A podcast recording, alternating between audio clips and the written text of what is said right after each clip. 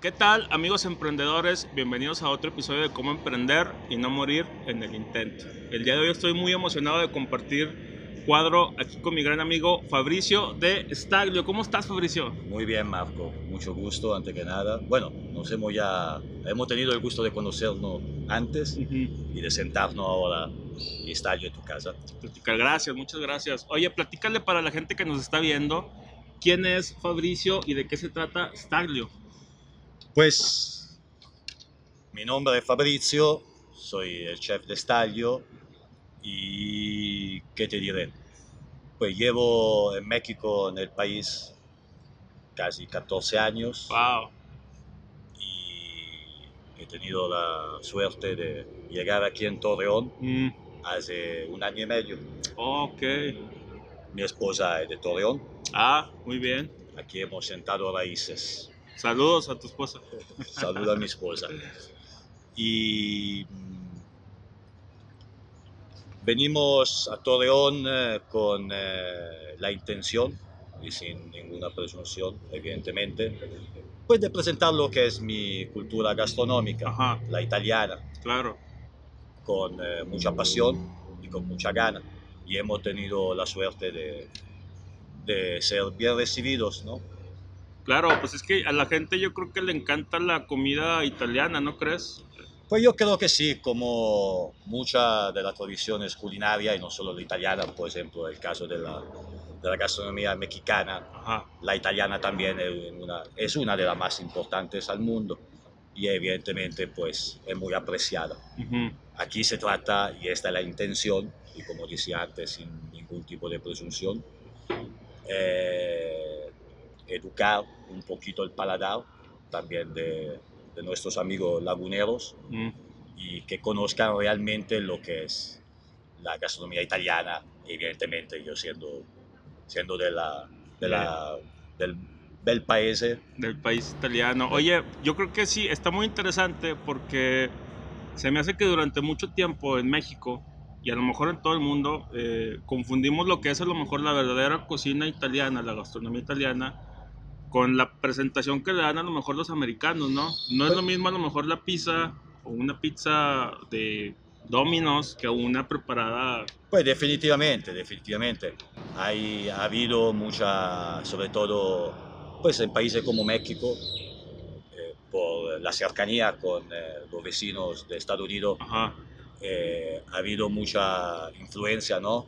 De aquel país, país y sobre todo con productos eh, muy comerciales. ujú, Aquí en Estadio tratamos de presentar lo que es la autenticidad de la comida italiana y hablando de pizza, evidentemente para nosotros italianos es un tema muy serio, Claro. ¿no? así como las pastas. Y en el caso de la pizza, eh, vaya, si es un tema serio, la pizza napolitana, que es la que nosotros presentamos en Staglio, eh, fue reconocida hace años como eh, patrimonio, Patrimonio. inmaterial de la humanidad. Entonces, puede tener muy bien que es parte de nuestra cultura. Claro.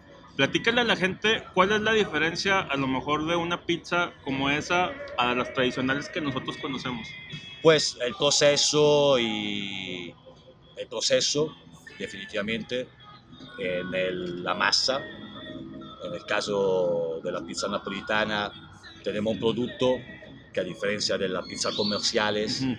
es mucho más digerible, Ok. mucho más liviana, mucho, mucho más rica en aromas, por los procesos que se dan, en nuestro caso de 48 horas de descanso, controlando temperatura del ambiente, temperatura del agua, cantidad de levadura, la fermentación, la maduración, cantidad de sal, y etcétera, etcétera, etcétera, Etcétera. Podríamos estar aquí hablando una semana entera. Wow. Hay un disciplinado Mm, eh, por parte de la Asociación eh, de Verace, de pizza napolitana, ok. y es como la Biblia ¿no? del, eh, del, del producto, de la autenticidad, ¿no? Ah. que es lo que en Italia luchamos para que sea reconocido nuestra gastronomía y nuestro producto con origen controlado. producto de origen controlado. Ya, o sea, de Italia. De Italia. De Italia. Oye, me, me- está padrísimo eso. A mí me llama mucho la atención porque a mí me gusta mucho cocinar. Últimamente me he dado ahí el tiro con, con tratar de hacer la pizza, este, la cuestión de la levadura y todas estas cuestiones que la gente a lo mejor no sabe, no conoce o no aprecia. Te quiero preguntar, ¿cuáles son los retos de tú poner tu propio restaurante y dedicarte a la comida? Porque yo sé que la gente cree que es muy sencillo, pero es un sacrificio, ¿verdad? No, definitivamente, un sacrificio atrás de cualquier trabajo Mm. y en parte lo podemos definir también el, el sector de restaurantero. Hay atrás artesanos, ¿no? En Mm. este caso de la, del, del buen comer, Claro. de la cocina. Hay mucho sacrificio, mucho sacri- sacrificio en tiempo, mucho sacrificio también económico, en recursos y logística. Pero pues al final no mueve eh, la pasión Pasión. que es la, la clave fundamental, ¿no? Entonces, yo creo que el principal consejo que le podemos dar a la gente que se quiere dedicar a algo que tenga que ver con comida, con restaurantes, es la pasión. Pasión, experiencia y, y gana de lograr tus ganas objetivos, sean lo que sean, ¿no? Evidentemente, atrás de un negocio siempre hay un fin económico, Claro, como debe de ser, sí, y es normal, pero también debe de haber un fin eh, personal, ¿no? Ajá. una motivación personal. Eh, yo llevo casi 30 años trabajando en las cocinas, Wow. ya sean de restaurantes particulares o de cadenas, o de restaurantes de cadenas de hoteles internacionales. ok. He empezado desde, desde muy joven Ujú. y fue un ambiente que desde el principio me, me apasionó. Es, yo- es que yo creo que eso es muy importante, porque como te digo, a mí me gusta mucho cocinar, o sea, realmente me gusta mucho meterme a la cocina eh, y experimentar, ¿no? Pero no me veo a lo mejor dedicándole todo mi día, todos los días, a estar detrás de la cocina o de todo lo que conlleva eh, que, que tu producto pues le llegue a la gente. Pues sí, que es esto también el secreto, o sea, esta es mi forma de ver, ¿no? O sea, cual sea tu trabajo, te debe de gustar. Claro. Esta es la clave principal. Y sobre todo yo creo que es importante eh, hacer lo que más afine a tus actitudes para que también tenga un éxito, ¿no? Ujú, En todo sentido, a 360 grados, ¿no? Claro. Eh, hay atrás una preparación, evidentemente. Ajá. Eh, y aquí, te repito, nosotros venimos con toda la intención de, de presentar la, mi cultura gastronómica, educar un poquito el paladar al, al buen comer. ¿no? Ujú.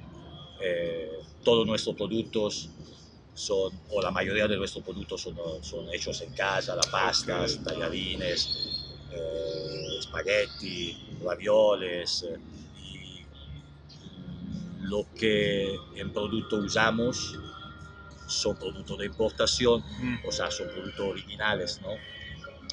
Y pues atrás una grande pasión, un gran deseo de presentar, repito, eh, un buen comer. Un buen comer. Y pues nosotros en nuestro caso, en mi caso, yo me he acoplado muy bien eh, en la comarca lagunera, Ah, qué bien. la verdad. Me ha recibido muy bien. ¿Y si le vas al gente. Santos o no? Claro que sí, le voy Santos. Excelente. Pues soy milanista. Ah, ah, muy bien. Mi equipo es el Milán. El Pero Milán. pues aquí, siendo aquí, ni modo que no me vaya a Sí, Santos. claro, muy bien. Pronto en la final. Oye, este, y platícame, ¿por qué te decides venir acá a México? Dices que tienes 14 años acá. Este, dile a la gente de dónde nace esta parte de que emigraste de tu país, Italia, para acá. Sí, yo, como te he comentado antes, he empezado a trabajar en la cocina desde muy joven. Ajá, y he tenido la suerte de trabajar en cocina de hoteles internacionales. Ok. He trabajado muchos años con una compañía de turismo italiana, tenía hotel en todo el mundo y he siempre sido un poquito nómada, ¿no? Mm, Porque por razones de trabajo, eh, la compañía donde yo trabajaba, cada año te cambiaba de destino. ok. Entonces yo desde los 19 años casi nunca he vivido en Italia. Eh, he trabajado en países como Egipto, Tunisia, Turquía, Ah. había ya trabajado aquí en México eh, Marruecos, África, República Dominicana, y etcétera, etcétera, etcétera. Hasta que el último trabajo fue hace casi 14 años en la Riviera Maya, por un hotel en Playa del Carmen, de la misma compañía. Y después de muchos años he decidido sentar raíces en un país que siempre me había llamado la atención desde el principio, la primerísima vez que había tenido la oportunidad de trabajar y vivir en Playa del Carmen en el 94. Ok. Eh, siempre quedé con la espinilla, ¿no? Llamámoslo así. Sí. Un día de regresar. Y se dio la oportunidad y llegué a la Ciudad de México, donde pues, tuve mi trayectoria, algunos restaurantes, en colaboración, eh, consulencia, etcétera, etcétera.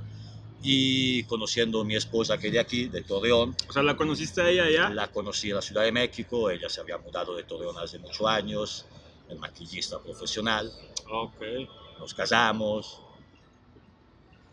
eh, nació mi primera hija y cambian un poquito la cambian un poquito las exigencias, el, el panorama, ¿no? Ajá. Y hemos decidido regresar aquí a Torreón, evidentemente en una de las muchas visitas a familiares aquí Ajá. en Torreón, siempre me había llamado mucho la atención, eh, hicimos nuestro estudio de mercado, mm, pensamos que, que podía ser un, una- Buen lugar. un buen lugar ¿no? para presentar mi restaurante y, y acertamos, la verdad. Y hemos pasado por periodos muy difíciles, como todos, ¿no? Claro. Porque abrimos nosotros el año pasado antes de la pandemia. Eso, eso justo es lo que te quería preguntar, porque, o sea, el año pasado llega la pandemia y le cambia la jugada a prácticamente todo el mundo. ¿Ustedes cómo vivieron ese proceso? Pues vivimos el proceso como todos. eh, fue una temporada muy difícil. A raíz nosotros habíamos apenas abierto, llevábamos un mes y medio, una inversión importante. Pero en estas situaciones pues no hay de otra que ¿no? levantar mangas, o no sé cómo se diga en, en español, y echarle mucha gana. Y hemos tenido la suerte de tener un muy buen equipo de trabajo, bueno. el personal entendió, hemos tratado de apoyarlo también ellos. Fue un sacrificio general. Claro. Y al principio hemos trabajado con puro servicio a domicilio, fue el periodo más difícil y un poquito a la vez conforme se daban o, o cambiaban el panorama, tratamos siempre de estar eh, al pie del cañón, Mm, como se dice, innovando, invirtiendo en calidad, en servicio, en, eh, en detalles que se podían implementar. Hay que ser activos, ¿no? claro. Para enfrentar crisis, esta es mi opinión, y esto creo que también es un, eh, un buen consejo para aquellos que quieran eh, empezar eh, a emprender, Ajá. hay que ser dinámicos. Claro. Eh, ante la crisis hay que ser dinámico definitivamente y hay que ser dinámico también sin crisis, ¿no? Sí, sí, claro, porque el que se estanca se muere. Así, definitivamente. En todo, en la vida y en los negocios. Eh, oye, una de las cosas que a mí me gusta mucho de aquí, de hecho fue de donde los conocí eh, originalmente, los miércoles tienen la promoción de las pizzas al 2x1. Así es. ¿Cómo les ha, les ha funcionado eso? Sí, nos ha funcionado bien. Eh, todos los miércoles de apertura a cierre tenemos tanto el servicio a domicilio y tanto el servicio a la mesa. Tenemos dos por uno en pizzas.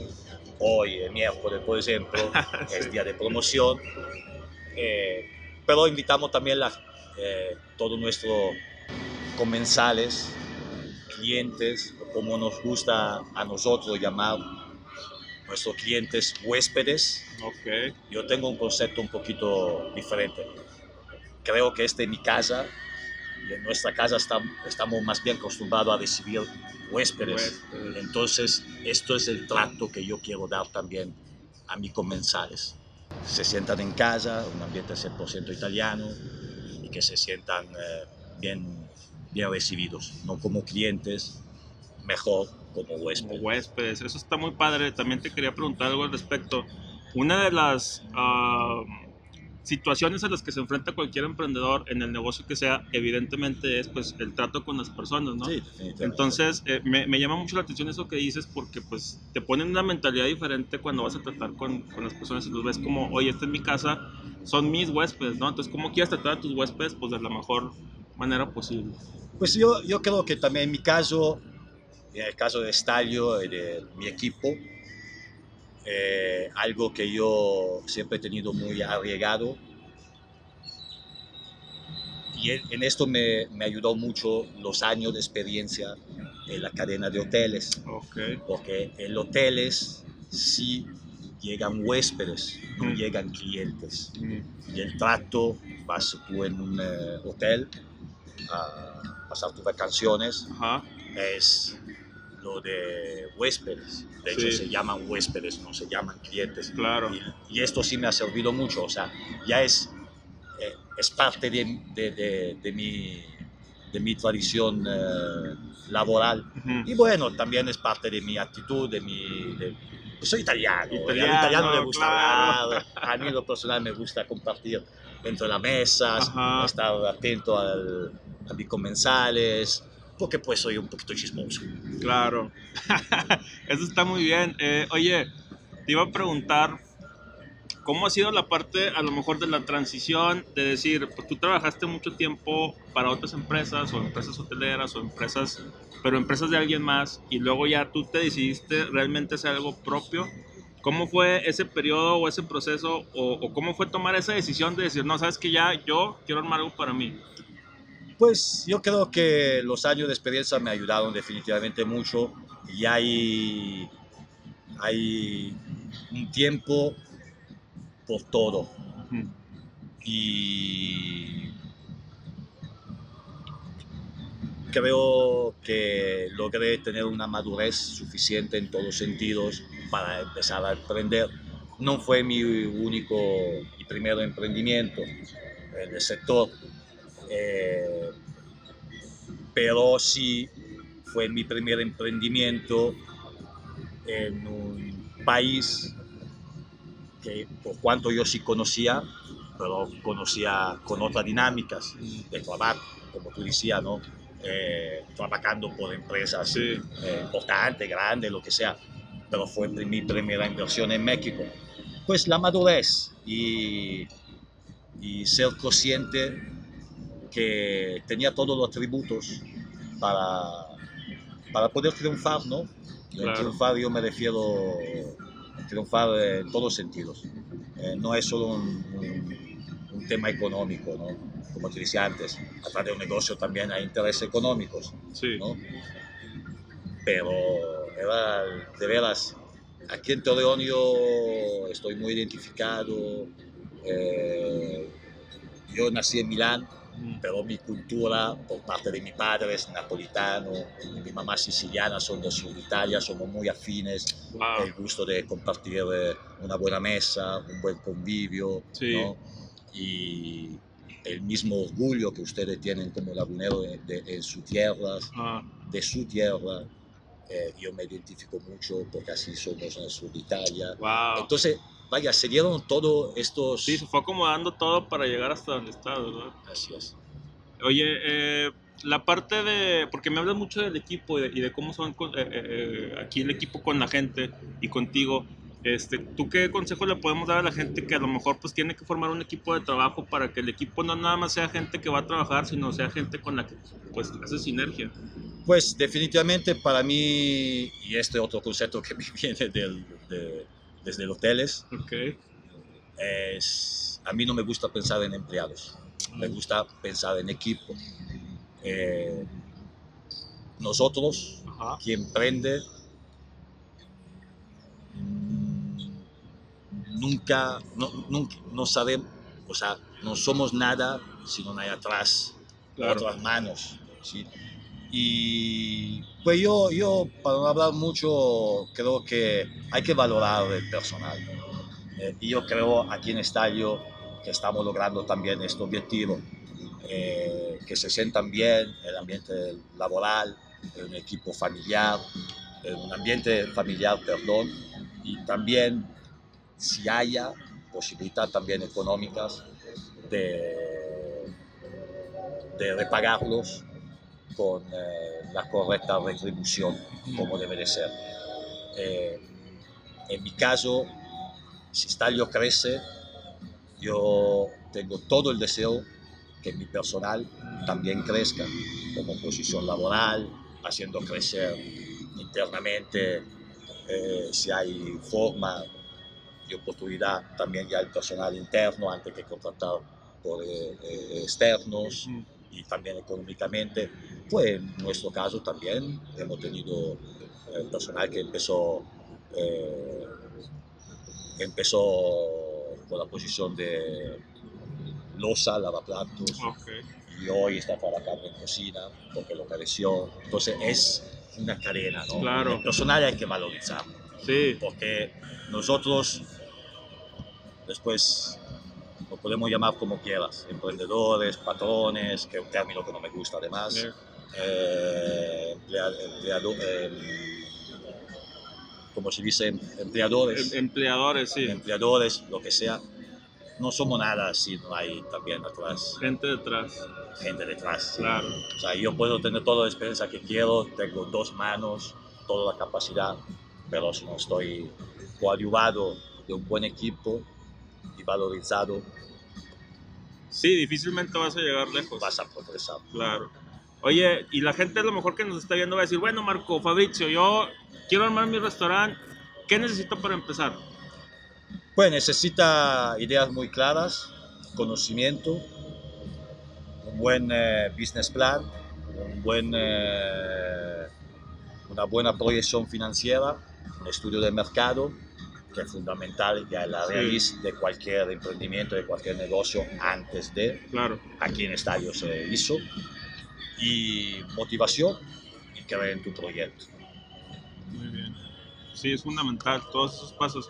La parte de los números y las finanzas, ¿esa cómo la, la has aplicado tú? ¿Tienes alguien que te ayude o tú con la experiencia? O cómo Bueno, yo tengo mucha experiencia también en esto, en, en este tema, gracias a Dios, porque anteriormente en la cadena de hoteles he tenido oportunidad también de crecer como director de hotel, y Mm. responsable de área, entonces siempre he visto también la parte de finanzas, pero pues si hay, es fundamental también la parte administrativa, eh, coadyuvarse o con... eh, un colaborador, socio o colaborador que vea la área de financia, porque al final de cuentas sí, o sea, todo tiene que encajar y hay reglas y Ajá. hay eh, objetivos que respetar en términos económicos. Claro.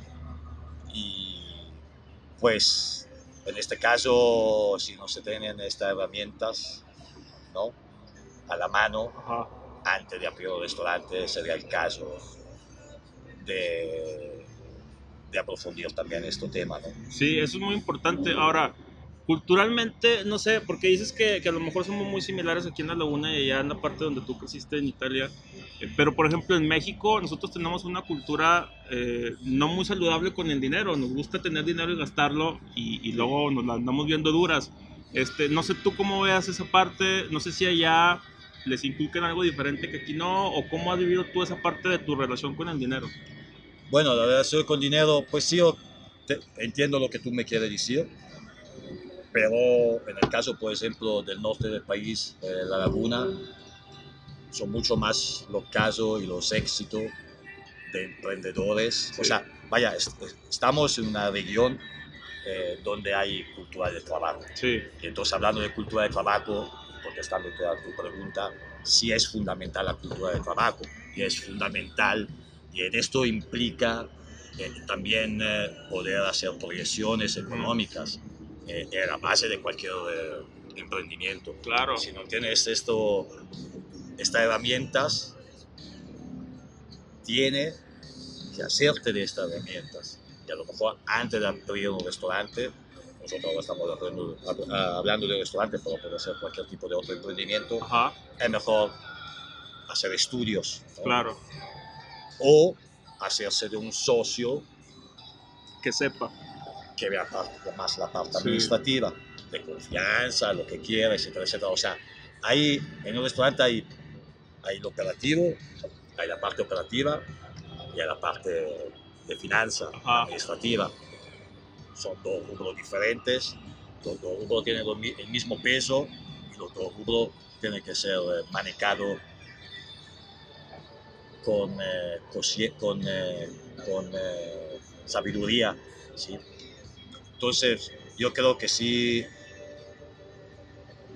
es importante dedicar una parte importante Sí, a toda esa parte, ¿verdad? a todo lo que es área de, de finanzas. finanzas y administrativo, sí, definitivamente, porque la gente luego tiene muchos ánimos y mucha motivación, pero no cubren esa parte y emprenden y a veces no les va tan bien. Sí, pues en el sector del restaurante también es muy complicado, no te creas, o sea, porque o sea, no es solo producción, atención al cliente y servicio, como estamos hablando, o sea, Ajá.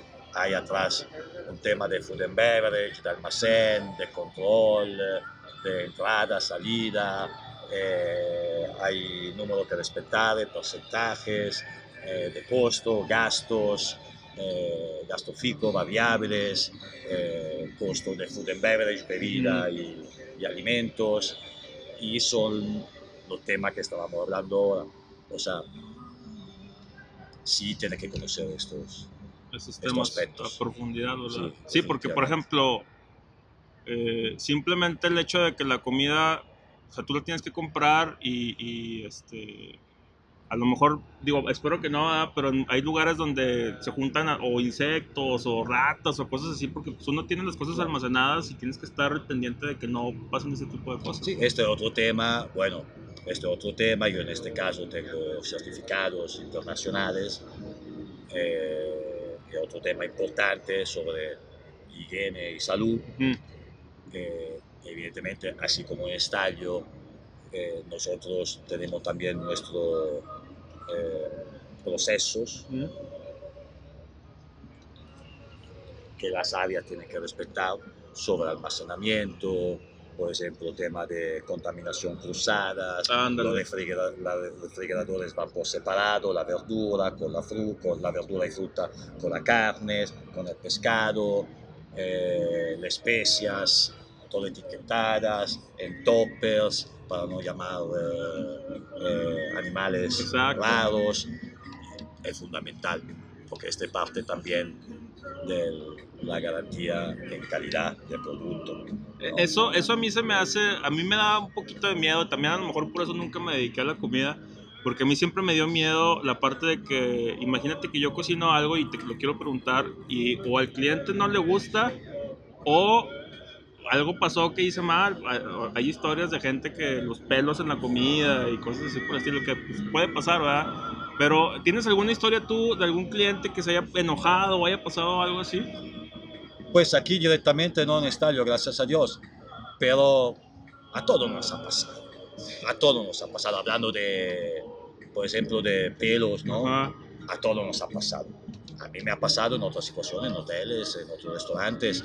eh, vivim- o sea, los ambientes de trabajos, como los restaurantes, son ambientes volátiles. También si nosotros no, no, no te das cuenta, hay polvos sutiles que, mue- que se mueven, pelos de comensales, de mesero, de personal. Hay herramientas también en este caso para pre- de prevención, ¿no? como en el caso de- del personal de cocina, de bar, eh, usar su cofia, la go- eh, un gorro que sea de chef, eh, tradicionales.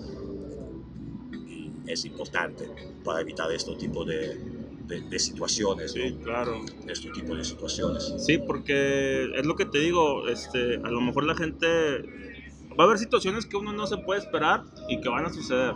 Entonces, la manera en la que tú lidies o, o puedas lidiar con esas situaciones es lo que va a definir muchas veces también eh, el- el cómo te vaya, porque imagínate que llega un cliente, pasa una situación así, este, pues tú tienes que dar la cara para que ese cliente a lo mejor en el futuro se sienta Bueno. con ganas de regresar, ¿no?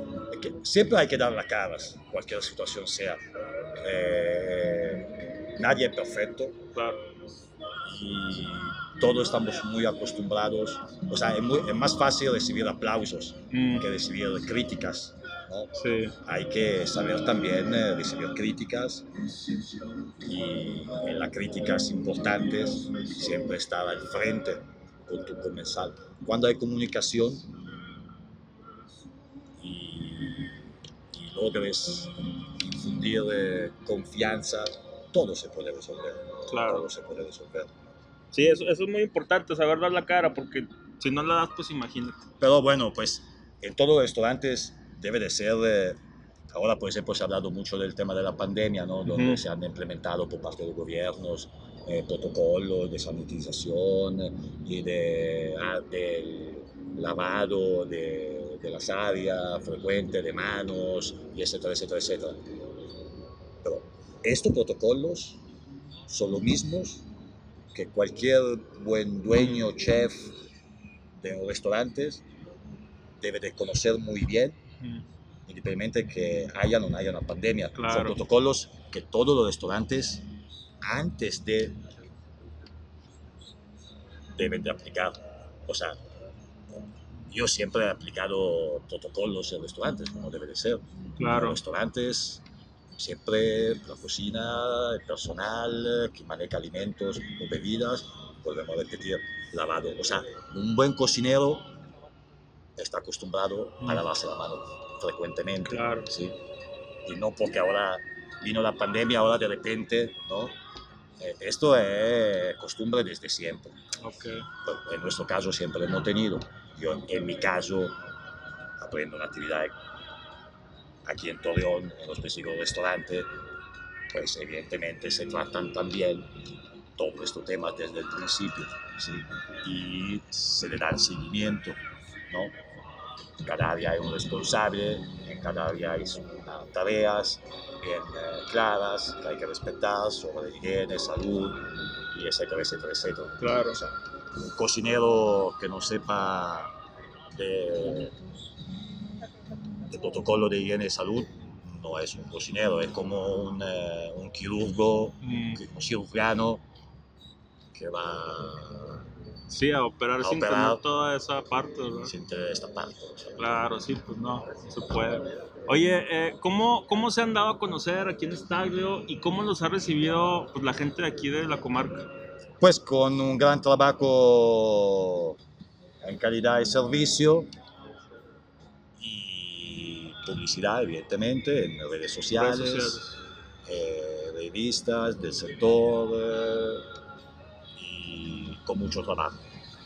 Con mucho trabajo y un poquito a la vez eh, fuimos repagados, ¿no? Porque también tenemos, gracias a Dios, mucha o sea, muchos comensales que vienen por recomendación también. Entonces el tiempo y el buen trabajo que uno hace eh, se repaga, ¿no? claro, sí, pues el trabajo habla por ti, ¿verdad? Así es. Así es. Oye, Fabricio, eh, ¿algún último consejo que le podamos dar a la gente que nos está viendo? Gente que quiere emprender o gente que le apasiona realmente la comida y quiere poner algo por sí mismos, ¿qué les decimos a ellos? definitivamente de perseguir sus sueños y creer en sus posibilidades y, y, pues, y todo le va a ir bien. Hay que, ver, hay que creer en lo que Stalio nació como todos los proyectos sobre una idea, un papel, un machote muy feo, escrito a pluma, y después, con el tiempo, dándole vida, ¿no? Con un business plan, una posición financiera, en mi caso, consiguiendo socios de inversión, gracias a Dios nos hemos muy, acoplado muy bien, aquí somos los socios, Ah, perfecto. y mucha gana y mucho mucha seguridad también. O sea hay que hay que creer también a los jóvenes sobre todo. Sí. crean en sus posibilidades ¿sí? persigan su- sus sueños. Eh, si hay voluntad capacidad todo se puede lograr a lo mejor una te va mal o dos o tres o cuatro ¿Quién no ha tenido fracasos Claro. en la vida? Todo, yo también lo he tenido. Pero siempre consciente que, que sí se podía. Claro que sí se puede. Pues ahí lo tienen, amigos. Recuerden perseguir sus sueños porque sí se puede. Este, ¿Dónde los pueden encontrar? Nos pueden encontrar, eh, estamos ubicados en Plaza Almanara, la nueva plaza comercial al lado de Galerías, en el pasillo central, Staglio, tradición italiana desde 1976, así como en las redes sociales, en Facebook, eh, y en eh, Instagram como Staglio México. Excelente. Pues ahí lo tienen, amigos. Fabrizio, Un muchísimas gustazo. gracias. A ti. Va, recuerden seguir aquí y vénganse a comer miércoles pizzas 2x1. Los esperamos.